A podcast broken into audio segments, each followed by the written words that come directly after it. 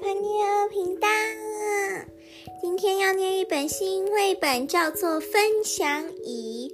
这本书是香山美子写的，画图的人叫做诗本信造，翻译这本书的人叫做邱琼慧。我们开始听故事喽。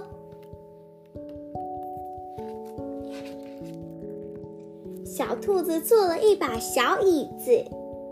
它在做记号的地方钉上了短短的尾巴。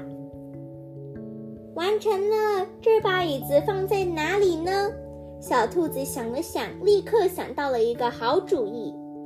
于是，它又做了一面立牌，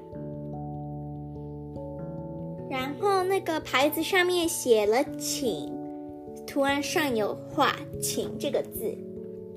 第一个来到这里的是小驴驴。子看到立牌上写着“请”，小驴子说：“哇，真是贴心的椅子呀！”小驴子捡了许多橡实，正要回家，他没有坐在椅子上，而是把篮子放在上面。篮子好重啊，放下好舒服，肩膀变轻了，身体好舒服，坐在大树下吹风好舒服。于是，小驴子闭上眼睛睡着了。这时候，大熊来了，看到立牌上写着“请”，大熊说：“既然上面写着‘请’，那我就不客气啦。”一下子，大熊就把橡实吃光光了。要是只留下空空的篮子，对后来的人很不好意思。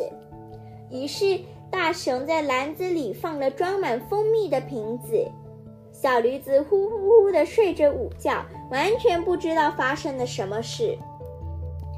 大熊走了以后，狐狸来了，他手上拿着刚出炉的面包，看到立牌上写着“请”，狐狸说：“既然上面写着‘请’，那我就不客气了。”一下子，狐狸就把蜂蜜舔光光了。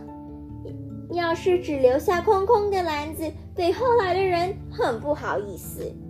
于是，狐狸在篮子里放了一条刚出炉的面包。小驴子呼呼呼地睡着午觉，完全不知道发生了什么事。狐狸走了以后，来了十只松鼠，它们捡了很多很多栗子。看到立牌上写着“请”，松鼠说：“我们吃了好多栗子，但是还没有吃到面包。”既然上面写着请，那我就不客气，我们就不客气啦。一下子，十只松鼠就把面包吃光光了。要是只留下空空的篮子，对后来的人很不好意思。于是，松鼠就在篮子里放满了栗子。啊，小栗子，小驴子睡醒了。好像睡得有点久哎，小驴子揉了揉眼睛，看着篮子说：“咦，难道像是是栗子的小宝宝？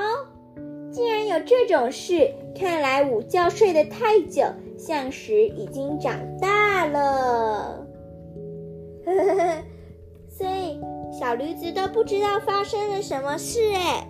但是我希望你们喜欢今天的故事，下次见，拜拜。